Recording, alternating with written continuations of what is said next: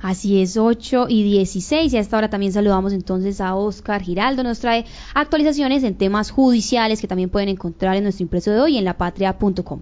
Sofía, buenos días. Pues le cuento que según la Agencia Nacional de Seguridad Vial en Pensilvania, en el 2022 y en el 2023 no se reportaron muertes por accidentes de tránsito.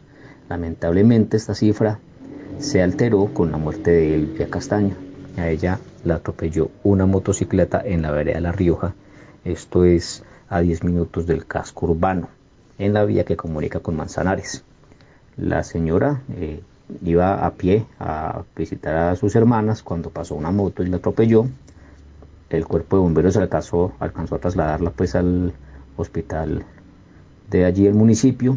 Debido a las graves lesiones la tuvieron que enviar a Manizales y lamentablemente pues en la tarde se reportó su muerte. Y también cerca de allí, esta vez en jurisdicción de Manzanares, un motociclista resultó lesionado luego de que un perro se le, se atravesó la vía, lo terminó atropellando y se fue al piso. Tenía posible fractura de cadera y lo trasladaron los bomberos al hospital San Antonio. Y por otro lado, la policía y el CTI hallaron una alteración en un poliducto que pertenece a la empresa Zenit. Esto fue específicamente en la vereda del Playón de Río Sucio. Se reportó una baja en la presión y cuando acudieron allí al lugar se percataron de que había una válvula de fabricación artesanal para la extracción ilegal de hidrocarburos.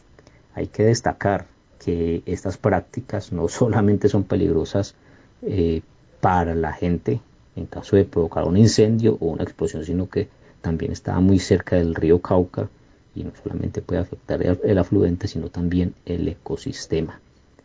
Eh, según la policía, pues no hubo capturas, seguirá pues esto en investigación y bueno, hay que recordar que apoderarse de hidrocarburos de manera ilegal puede dar una pena de prisión de 8 a 15 años y las multas pueden ser de hasta 12.300 millones de pesos.